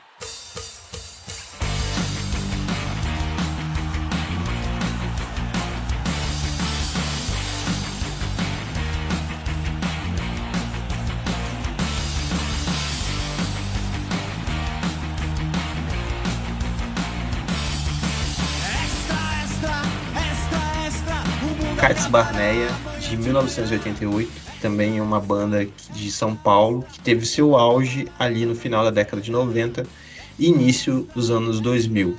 né? E a principal, o principal hit dessa banda é, é Extra. Daí, eu confesso pra vocês que Cádiz Barnett não chegou pra mim, cara. Eu só ouvia falar, ah, Cádiz Barnett, tanto que eu achava que era uma banda, assim, que bem anterior, de, 80, de, de 88, eu não conhecia. Cats Barnett, cara, é um- uma banda que eu curto na época do Brother Simeon. Né? Na verdade, depois foi que eu descobri que foi uma banda criada pelo Paulinho Macuco também, né? O Paulinho Macuco tava lá na origem da, da banda, mas eu curtia muito ouvir o Brother Simeon cantando, não pela voz dele, mas porque as músicas se encaixavam muito bem na voz dele, cara. Eram sensacionais. E ela tem as músicas Cristo Barrabás, que uma vez quiseram criar uma polêmica, né, comigo e essa a banda, né, vieram falar assim, rapaz, a banda diz na letra que o, a voz do povo é a voz de Deus e isso tá errado. Aí eu, mas você escutou o resto da música? Quase que eu dizia animal, né, mas eu me segurei com o animal e fiz, ó, você escutou o resto da música? E diz assim, a voz do povo é a voz de Deus, mas como o povo pede para matar um dos seus, né? Dizem por aí. Começa assim a frase, tá bom? Aí, a pessoa, aí é, é. Então a gente tinha essas polêmicas, o pessoal ouvia um trechinho da música, né, da, da época. Então tem Cristo Barrabás é uma música muito icônica deles, também Armagedon e Invasão. Cara, são músicas assim muito muito da hora. E o Deio Tambasco tocava na banda, né? O irmão do Duca, que a gente citou aqui, tocava na era um, foi o, o Tomate. Lembra do Jô Soares? O Tomate guitarrista do, do, do Jô Soares. Ele tocou, foi um dos primeiros guitarristas do Cats Barneia. Caraca, você não sabia não. 2006, o Resgate regravou as músicas Até Eu Envelhecer e Apocalipse Sinal. Essas eu conhecia, mas por causa do Resgate. É, Apocalipse Sinal nunca mais será tocada no set do resgate, eu acho. Porque É, eu teologicamente eu não creem mais dessa forma. É, eu vi o Zé Bruno falando em algum lugar sobre isso. E aí, senhores, mais alguma coisa pra acrescentar sobre Cats Barneia? É uma banda bem escatológica, né? Eu acho que é bem criativo o contexto de letra ali. Eles dão uma variada bem grande. Precisa, exige um pouco mais do ouvinte ali de conhecimento. Pra não dar essas bolas fora igual deram com o João aí. de- É. E eles têm muita questão do cunho social também, eles tratam disso, e mas eles têm muito essa pegada escatológica também, porque combina. Eles fazem uma mistura. Paulinho Macuco ele é muito percussivo, ele é baiano, né? E gosta muito dessa linha percussiva, então eles misturam muito o rock e pronto, para quem escuta a Angra, né, e vê aquele, aquelas músicas do metal progressivo e tem um pouco do maracatu, do axé e tudo no meio da música, Cássio Barnet já fazia, já fazia isso no, no hard, hard rock, né, e não, era muito, muito legal ouvi-los.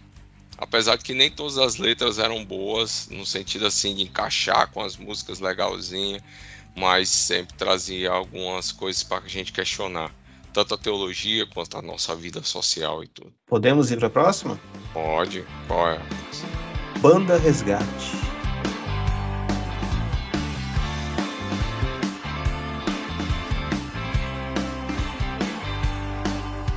Parece que eu já tive junto. Foi meio como um déjà vu. A sensação Aí de é o-. Jonathan e a Tamires também gravaram um episódio com o Zé Bruno comentando a- a- as músicas, cara. Eu achei aquilo, cara, zerou a vida ali, vocês, cara. Eu também acho que eu zerei ali. Ali já. Contra a convenção teológica do Zé Bruno, mas pode me arrebatar que eu tava pronto já ali eu acho que das bandas assim mais populares do rock cristão é a minha preferida também pela sonoridade, mas pelas letras também. Eu acho que o Resgate tem essa qualidade de conseguir ter músicas extremamente profundas e relacionais. E tem letra que vai mais pra adoração, mas tem música que é crítica. Tem música que você vê que saiu do estômago ali como crítica, mas tem muito música com ironia e humor que particularmente eu gosto bastante. E tem metáfora no meio, que a gente acha às vezes que é uma coisa, mas é outra coisa e tá tudo bem. Eu acho que o Resgate é rico demais E eu sempre já achava rico e com o lançamento do comemoração do É Só Isso Aqui, dos 30 anos lá, os caras lançarem 30 músicas com esse tempo de banda e tudo mais, e ser tanta música diversa, com qualidade de letra incrível, ali pra mim é uma obra-prima essa- esse, esses últimos lançamentos do, em comemoração aos 30 anos. E o Zé Bruno lançou um, um livro agora, né, cara? É, Diálogos com Jesus. Não cheguei, nem sei nem se já tá disponível para venda. Pô, ô Jonathan, vocês podiam gravar com ele lá, cara, trocar uma ideia sobre o livro lá. Seria massa, hein? Ah, tem que ver, Tomás Nelson, se quiser mandar um exemplar pra gente, pra gente ler. Então, a gente tem, Puta, tem umas é. ideias pra esse ano aí de, de mais uns programas com ele envolvido. Vamos ver se sai aí. Aquele negócio, né? Thomas Nelson patrocina o Crentaços. É, pois é, eles lançaram, né? Eles vão pedir pra gente se inscrever. Eu vi que eles lançaram um esquema de parceria lá. Vamos ver se a gente se inscreve. Mas é muito legal, assim, o resgate. A gente, né, eu falei da oficina G3 e tudo mais. Mas o resgate, particularmente, eu acho que era o que a gente ouvia mais na adolescência. Dessas bandas que a gente citou, assim. Então, eu e a Tamiris, que é minha esposa, a gente se conhece desde adolescente. Eu acho que era o que mais tirando as, as coisas independentes, assim, que se ouvia mais da galera. Então, tipo, o acústico do resgate tocou muito em encontro de jovens, enquanto a galera tava comendo, essas coisas assim. E daí foi muito legal, né, ter a oportunidade de gravar com ele e depois desenvolver uma caminhada junto ali. O Zé Bruno é um pastorzão mesmo, assim, é muito legal. A gente fica muito feliz de, de dividir essa caminhada porque era alguém que a gente admirava antes pela música, pelas letras e tudo mais. Agora a gente tem novos motivos de admiração. Mas o Resgate também é uma banda muito sincera, né? E assim, quando a gente olha pra trás, pegando o contexto, é muito interessante você ver as letras que o Resgate escrevia estando na Renascer, por exemplo, no contexto que tá. Sim, cara.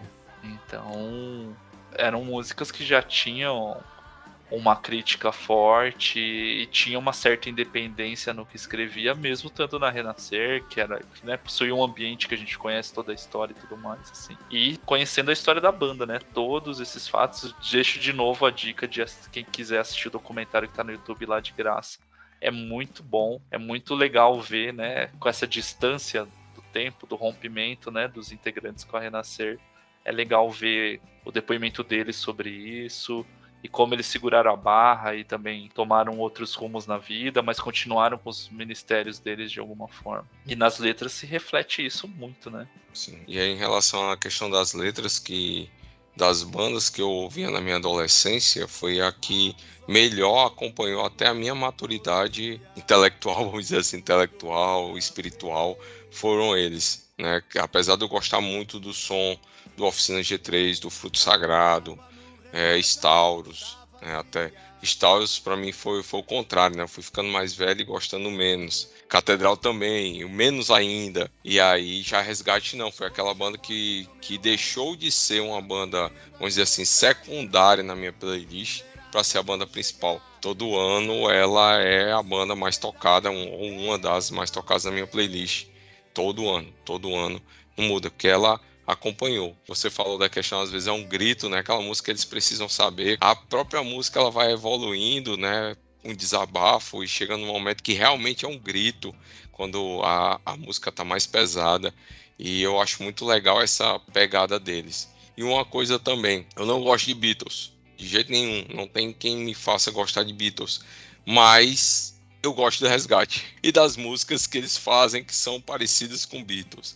Mas eu acho que é pela linha afetiva que a banda criou e, em mim, a sonoridade também. É interessante que na minha pesquisa aqui tem o dia do, do nascimento da Resgate, né?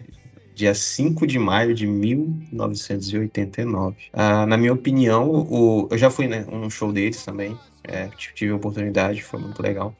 E na minha opinião, o melhor álbum é, ainda não é o último, de 2010. Queria saber de vocês, qual é o melhor álbum do Resgate? É, eu tenho um laço afetivo com ainda não é o último também. Particularmente um que eu acho que eu deixo tocado do, do começo ao fim, assim, sem pular nada. Mas eu tenho ouvido muito mesmo, desde que saiu. Foi acompanhando o lançamento da- de três em três músicas que eles foram fazendo das últimas 30. É, a tríade final desses dessas 30 músicas que foram lançadas tem a Um Pouco Além do Chão, é, a Sábios e Loucos e a Nossa Valsa. Eu acho que arrebenta essas três músicas assim.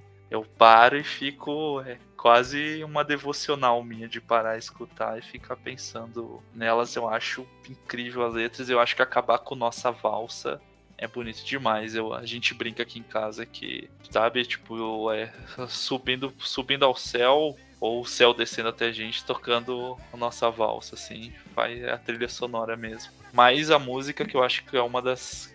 Com certeza eu choro todo show do resgate quando toca é a Vou Me Lembrar. Que ela é visceral tanto na, nas feridas abertas ali, que a música traz na letra, quanto no saber quem que cura e quem é o motivo da nossa fé. Então ela ela machuca, mas ela traz um alento nela e também tem, como você disse, da eles precisam saber, ela tem a subida no do é, eu vou me lembrar, é bem visceral, sabe? E o final sendo só instrumental pegado, assim. Essa música me pega bastante. Muito da hora, muito da hora. É, tem um CD deles que eu gosto muito, que é muito que é, foi um dos primeiros que eu ouvi deles, que é o On The Rock. O On The Rock é um CD que gosto bastante, mas só para ser diferente de vocês, que eu ia ser também, né, ainda não é o último, mas pelo fato de três músicas marcarem muito para mim, o CD é aquele estilado para cima, ele se destaca justamente pela música Eu Estou Aqui, eles precisam saber em nome de quem. Então, eu acompanhei, né, as 30 músicas lá, mas confesso que essas músicas anteriores elas ainda marcam mais para mim. Muito bom. Se deixar, a gente fica falando de resgate aqui também muito tempo, né? Mas a gente tem mais bandas para falar aqui. E agora, na nossa linha do tempo, vem a Fruto Sagrado.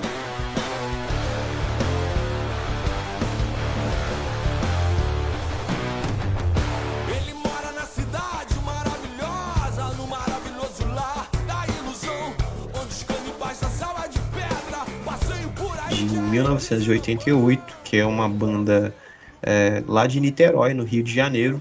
O auge do seu sucesso foi durante a década de 90 até meados dos anos 2000. Né? Eu confesso que eu fui ouvir nessa época mesmo. Eu lembro que um, um amigo da igreja me emprestou o álbum Que Na Verdade Somos, dos dois primeiros álbuns, o Que Na Verdade Somos e o Distorção. E, cara, como eu ouvi esses álbuns, cara, como eu ouvi. Pra mim são os meus favoritos, né? O Que Na Verdade Somos e o Distorção. E vocês têm alguma coisa pra falar dessa banda? Lá do Rio de Janeiro, Fruto Sagrado. Que tá voltando agora também, né? Gravou, É, eles voltaram para aí. fazer estilo oficina, né? Gravar um É, vai ter um show aqui em Vitória, né, cara? Sim, sim. Se não fosse o dia e a localização, talvez eu até fosse. Mas é uma banda bem, bem icônica para mim. Acompanhei na minha adolescência, fui. Era interessante que eu curtia Fruto Sagrado, queria tocar Fruto Sagrado na banda lá, mas a galera não gostava. Eu acho que se eu chegasse lá, ah, vamos tocar Bride, a turma ia topar, né? Mesmo eu não curtindo. Mas eu gostava muito. E o, o que me levou a go- gostar da banda foi o CD O que a gente faz fala muito mais do que só falar. É aquela introdução deles que é 55221, que é, se eu não me engano era o compasso, que eles tinha alguma coisa a ver, não lembro. Que era todo instrumental. Era uma cultura que tinha na década de 90, pelo menos as bandas de rock evangélico, né? Ter uma música instrumental no CD. E essa foi a abertura e eles pegaram assim os guitarristas que já tinham passado pela banda, né, junto com o novo o guitarrista da, da época e fizeram essa roupagem muito legal. Mas tem músicas muito da hora assim, Bomba Relógio, que fala sobre a questão de, de AIDS, a missão, que foi a primeira música que saiu aí dessa gravação que eles fizeram DVD ao vivo. Música, a música, música, né? E Amor de Deus, que era uma baladinha muito bonita. Essa música Missão ainda é muito atual, cara. Não é Sim. à toa que eles relançaram, né? Muito boa essa música. Muito marcante, muito marcante. E também tinha aquela, aquele CD, o anterior ainda, na Contramão do Sistema, cara, que é absurdo esse ouvir né, essa música na Contramão do Sistema. Jimmy, que falava sobre preconceito racial e involução, acho muito, muito massa. né, essas, esses questionamentos e essa jogada que eles faziam, né, usando a música para protestar contra a questão tanto social quanto a questão intelectual também, né, que a gente estava vivendo na época. E a gente hoje vive também essa questão da gente ter uma certa evolução intelectual em muitas, muitas questões. Ah, eu gosto do fruto dessa questão das letras, assim. Eles variam também, né, esteticamente a música bastante, tem bastante estilo diferente. Mas as letras deles, eu acho que sempre foi curioso porque eles pegavam os assuntos bem entre aspas de fora e traziam para dentro da igreja, né? Eles tinham aqui meio o conceito contrário da galera que queria levar para fora. Eles queriam trazer, pô, vamos falar de fome, vamos falar de desigualdade social, de preconceito, mas eles também tinham umas, tipo, o Resgate tem as sacadas, assim, de referências mais pop, de cultura pop. Eles mandavam afundando Titanic achando que é o James Cameron, que é uma rima. Cara, eu achava uma pensar fantástico numa isso, música mano. maluca Muito total, doido. né? Mas eles tinham bastante essa característica. Já foram no show? Já foram no show do Fruto, cara? Já, já fui. Não, do fruto eu não fui. Vai ter um esse ano aqui também, mas eu não sei se eu vou ainda. Do fruto eu, eu fui e foi muito bom. Que eles conseguiram juntar no final, botar até Kleber Lucas para cantar com ele, com Cara. eles. Foi muito, muito interessante, muito legal. Interessante a questão da, da banda, que eu, que eu destaco assim na. No, eu acompanhei eles não desde o começo, porque eu, minha vida no rock cristão é mais re- não é tão antiga. Mas é interessante que o, na época que o baterista era o Flávio, eles tinham uma pegada mais de hip hop. E quando entrou o baterista atual, como é o, Silas Júnior, eles já foram para a linha mais de a gente ter um, um rock and roll mesmo, né? um hard rock, pegar uma- as paradas de maracatu, de axé, encaixar nas músicas. Ele teve vinha num, num- foram linhas diferentes da banda, né? Que eu consegui destacar aí, achei bem interessante. Mas é uma banda, cara, até hoje eu, eu curto muito ouvi-los.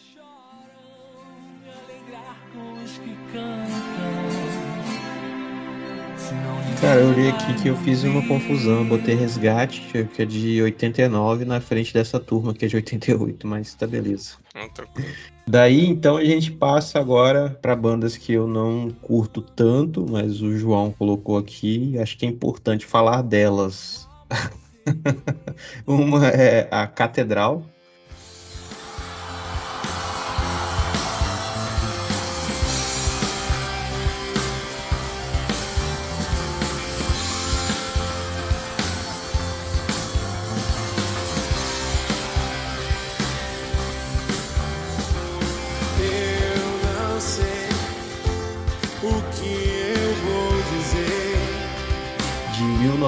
1988. Confesso que é, lá na, na época da minha adolescência tocava na MTV, vi os caras no Rock Go e tal. Essa é a minha referência de, de catedral. então é uma banda que ela começou cristã, só que aí vieram algumas polêmicas né, na carreira deles, né? Tem aí, não sei se é lenda urbana ou se é verdade, uma entrevista meio polêmica que eles deram para o Jô, é, falando ali né, sobre a confessionalidade da banda, se era ou não. Aí depois teve um- um- uma treta com o ex-baterista da, da Legião Urbana, e falou mal deles pra caramba, falou que a banda era ruim. e até o Marcos Almeida, cara. Tem uma polêmica envolvendo o Marcos Almeida, sobre essa discussão sobre secular, banda secular ou, ou banda gospel cristã propriamente dita. O que, que vocês têm a dizer além dessas coisas aqui? Ou esclarecer alguma dessas situações aqui de- da catedral? João, que é o mais fã aí da cate- catedral aí. Cara, por, por incrível que pareça, eu acompanhei a banda até o CD A, a Revolução, que é de 1998. Ou seja, quando começou as partes das polêmicas aí, eu já tinha deixado de acompanhar, porque eu já estava né, já na linha do, do metal mesmo, ouvindo. Aqui no Brasil ouvia mais Oficina G3 e Fruto Sagrado nessa época, e Stauros também. Então já tinha abandonado Catedral. Mas o que eu gosto de destacar para o rock, né? A atuação deles ali foi, foi importante, cara. por trazer, né, a, a- também tinha questão de letras, né, por, por exemplo, tinha uma música Você, é, Drogas, Drogas eu acho muito, muito legal a, a música que falava justamente da questão de das pessoas não usarem. E aí eu gosto do, do CD Contra Todo Mal, é o CD mais pesado, assim, na minha opinião deles, que eu achei, acho muito, muito legal. Muito legal. E aí é interessante que a partir daí o sentido eterno, realmente eles começam a trazer uma pegada mais mudar Deus, deixou de ser Deus, passou a ser amor, entendeu? Eles começam a dar uma apagada, tirar um pouquinho Jesus da centralidade das músicas e Deus, esse contexto cristão, para trazer uma pegada mais aceitável pela audição popular, né, pelos ouvintes seculares, vamos usar esse termo assim. E aí eles começam a caminhar mesmo para música secular a partir do CD é, para todo mundo em 99. Vai falar alguma coisa, Jonathan? Não, não, o meu conhecimento era só do rock go mesmo. Eu Tiozão não- do churrasco, né? Tiozão É, do churrasco. Tipo, eu entrei, zoneador. quando eu entrei na igreja, eles já tinham tirado eles da igreja, daí acabei não tendo. É, eles fizeram um favor para vocês, Jones. Assim, pra mim, cara, que eu ouvi muito Legião Urbana, pra mim, é, os caras eram muito fã de Legião Urbana, assim, Sim. Só isso. Mas nunca. Ele, ele- cara, eles imi- assim, na verdade, na década de 90 a gente tinha as bandas que, vamos lá, é, eles faziam a leitura da cultura da época, né, do que estava no cenário da época e trazia para o meio cristão. Então a gente tinha Catedral, Legião Urbana, a gente tinha os Nazaritos que pegavam um pouquinho a turma lá do, do reggae, Cidade Negra, né? Eles procuravam Mamonas Assassinas também. É, se você olhar algumas músicas do Nazaritos, lembra muito, né? Cidade Falando que cada. que os, os gospels tinham os, os correspondentes. Tinha, É, tinha. ah, pode crer. A gente, não, se a gente for olhar até pro cenário, a gente não, fa- não mencionou, mas tem uma banda que, é, cadê? Delírios. A gente não citou, mas Delírios é o tio gospel. É o Delírios gospel do gospel. é, é o gospel do gospel, né? Ah, mas e olha, não era só no rock não. A gente tem o J Neto do Roberto Carlos. Sim. E mais pra frente tem mais. Daí tem sertanejo, vai ter um monte que canta igual o Zezé de Camargo e tal. Mas a gente vai ter recente também. A gente tem o Jó 42 que lembra o J Quest. Sim. Tem aquele Nossa, cara. Lex Skate Rock que lembra que o cara Charlie Brown. Um, um Charlie Brown, inclusive na Jesus letra. amado. Ele fala: Minha alegria era só por uma noite. Ele dá uma citada aí da parada. Fala de skate também. Esses, É, é, então assim, novo é som, é que é, uma galera- nova. é, é uma galera que pra mim ultrapassa a linha do- da referência pra ser uma versão, entendeu? Vira o Ratatoing do filme do Ratatouille, sabe? Essas animação genérica que vende no Sim, mercado. sim. Daí eu acho meio complicado e problemático. Assim. Tipo, não tem é como um você se multiverso gospel. versão, né? Versão É a gospel, variante, poder- né? É a variante. Daí é mercado mesmo, que daí a gente, a gente fala, proíbe você de ouvir o de fora, mas a gente te oferece a versão que a gente fez. É, na década de 90, 2000, a gente teve muito isso, né? De tentar trazer aquilo que era de fora para dentro da igreja, que é, foram criadas, foi nesse tempo também que foi criar, foram criadas baladas gospel. O pessoal criava uma casa, tipo a casa de Davi, aí você chegava lá, tinha um showzinho, aí tinha uma sala que era só o, o Tuts Tuts lá, o DJ gospel, né? Só tinha que E- ficar esperto pra não ficar muito de olho na Betseba. É. E aí tinha as paradas. Não, tinha um cantinho lá, pô, a galera poder se curtir, namorar, né? E Orar, tudo. orar, orar. Não, era Tinha namorar mesmo. fazer Não tinha esse corte, negócio de cara. curte, não, na, na, Então, na época. pô, anos 90 aí é escolher esperar. Ou não, anos, é 2000, Não, anos é mais 2000. pra frente. É. É. Não, mas foi nessa época de 2000 que começaram esses negócios das baladinhas gospel e tudo.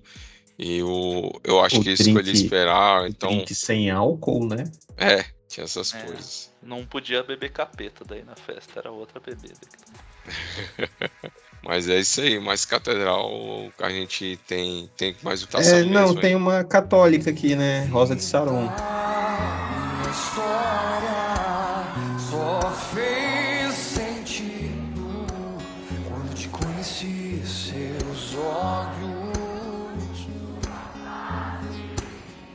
E, É, cara, eu fiquei revoltado com a descrição que fizeram de Rosa de Saron, porque colocaram uma banda de metal cristão. Não é metal, é? Metal não era. É, eu Metal não é. fiquei- Metal é Iavé, cara. Se Iavé. fosse de metal, ia ser Rosa de Sauron, daí fazia referência a Senhor dos Anéis lá. Mano,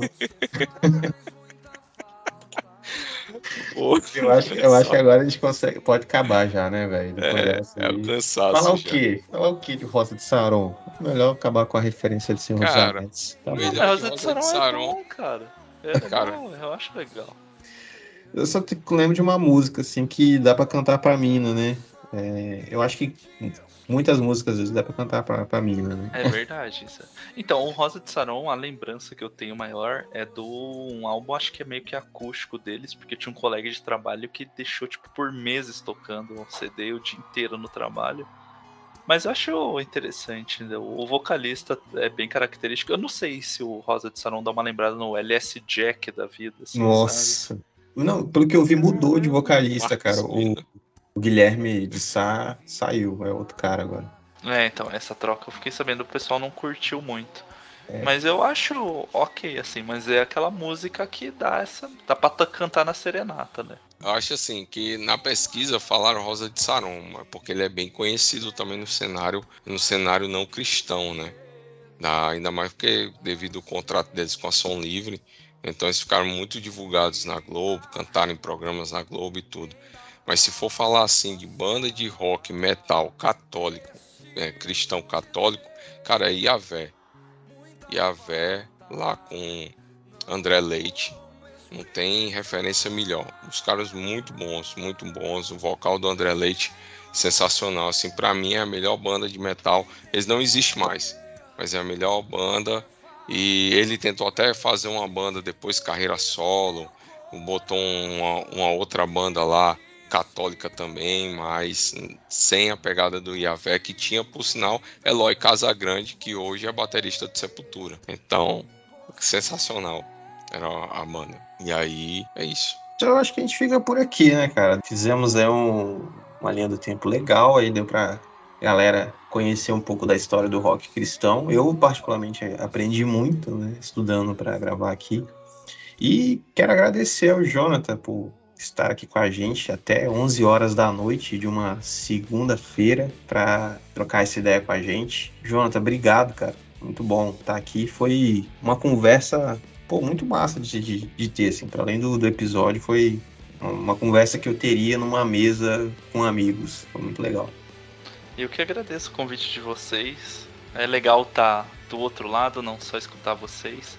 Eu descobri o podcast porque uma vez eu tava procurando, fui procurar um negócio da Crentaços, um podcast nosso sobre voto de cajado, e daí eu vi que tinha um voto de cajado de vocês, e eu falei, caramba, tem mais crente falando disso. E daí fui escutar, gostei bastante, virei ouvinte de acompanhar os Nossa. outros programas. É muito legal saber que tem mais gente cristã produzindo podcast, produzindo dessa forma, falando com a abertura que vocês falam, tanto os de assunto mais sério quanto os outros de história de retiro, essas coisas, é muito divertido. Eu particularmente gosto bastante desse tipo de programa e obrigado pelo convite. É sempre legal conversar, bater papo assim, se sentir em casa aqui como me senti com vocês. E a gente também, a Crentaço está à disposição aí quando precisarem, quando quiserem, só dá um toque, a gente vai fazendo algumas coisas juntos, vai conversando. Espero que seja a primeira conversa, o primeiro programa aí de muitos outros que possam vir pela frente. Pô, tamo junto, cara. É, é, é interessante que às vezes eu tenho uma ideia de pauta, aí, pô, falo com o João, falo com a galera. Aí eu vou lá dar uma rolada no, no Crentaços e eu vi que vocês já gravaram uma parada. Não, mas assim. manda ver, É cara. muito, é muito legal, assim, o, pautas que vocês gravam, eu, fico assim, cara, eu queria gravar essa pauta, cara. Eu acho muito Então, massa, mas assim. grava. Ah. uma coisa que eu falo é, não tem muito como não ser como ser inédito, entendeu? Mas tem como ser inédito no sentido porque são outras vivências e outras pessoas falando, né? Ainda mais a gente nesse contexto brasileiro que é muito vasto e muito diverso de tudo, né? São outras realidades. O João, você tá no Espírito Santo agora também, né? Mas eu fui Sim. percebendo ao longo do programa que ele falou a tua origem acho que é do Ceará, certo? Sou do Ceará. Então, né? Já passei pelo Rio Grande Ceará, do Norte. o Guto no Espírito Santo, eu tô em Curitiba. Então, assim, são realidades diversas. A gente tem algumas coisas em comum que são os- o que nos aproxima, mas a gente acaba vendo por outras perspectivas que nem pensou. Então, manda ver. O importante é gravar e falar o que tem pra falar. E não segura, não, manda ver. Ah, cara, muito bom, cara, muito bom. Uma honra estar aqui com vocês, trocando essa ideia aqui. João, quer falar mais alguma coisa, mano? Não, cara, no final de tudo, né, a gente hoje está vivendo. A gente é bom lembrar da história do rock cristão, porque hoje, querendo ou não, a gente está vivendo uma fase que pouca gente escuta e gosta, né? A gente, no nosso meio cristão, a gente, apesar do worship ter uma influência forte do rock britânico, né? Mas o rock tá perdendo o seu brilho e aí a gente percebe quanto a gente é tiozão, né? Por parar e conversar sobre, sobre rock e tudo com a maior alegria, lembrando, né? Vocês falando aí de 2000 e pouco e eu me lembro de 90 e 90 e os quebrados, né? Das coisas que, que eu, eu vi quando eu era um adolescente. Então é muito bom a gente poder resgatar um pouquinho dessa história aí, que o pessoal mais novo possa ouvir, né? E, e aproveitar e dizer assim que é, com o rock a gente aprende mais de Deus, a gente aprende rock com, com certa qualidade. E hoje existem bandas boas aí no, no cenário, né? A gente tem bandas como Judas o Outro, do Valtão, né? New ID, que são bandas bem legais que vocês podem curtir aí. E para quem gosta de música, canto, música congregacional, New ID gosta de pegar umas músicas congregacional e transformar em, em rock and roll. Fica muito da hora e a gente não falou, mas Metal Nobre também foi uma banda que fez história, muita música que dá para cantar no louvor da igreja até hoje. E fora os corinhos, né, que eles pegavam e transformavam em, em rock and roll na veia, que era muito bom. Mas é isso aí, obrigado aí pela oportunidade, Guto. E prazer, Jonathan, conhecer e conversar, foi muito bom essa noite aqui. E eu confesso para vocês que são 11 horas da noite, mas eu, eu ficaria aqui mais tempo conversando. E sigam Crentaços nas redes sociais, ass- assinem o feed lá no seu tocador de podcast. Como é que é o, o arroba do Crentaços, ô Jonathan? Jogou crentaços com dois S, o que aparecer é a gente aí, tanto no- nos players de podcast, nas redes sociais, o que tiver crentaço com dois S é a gente. Ou se tiver com dificuldade é crentaços.com.br, lá tem link pra tudo. É a raiz onde tem tudo. Tudo que a gente produz fica lá guardado. É o nosso arquivo. Isso aí, gente. A gente vai ficando por aqui. Obrigado a você que ficou até o final. E compartilha com alguém, divulga, a gente fica muito feliz. Valeu e até a próxima.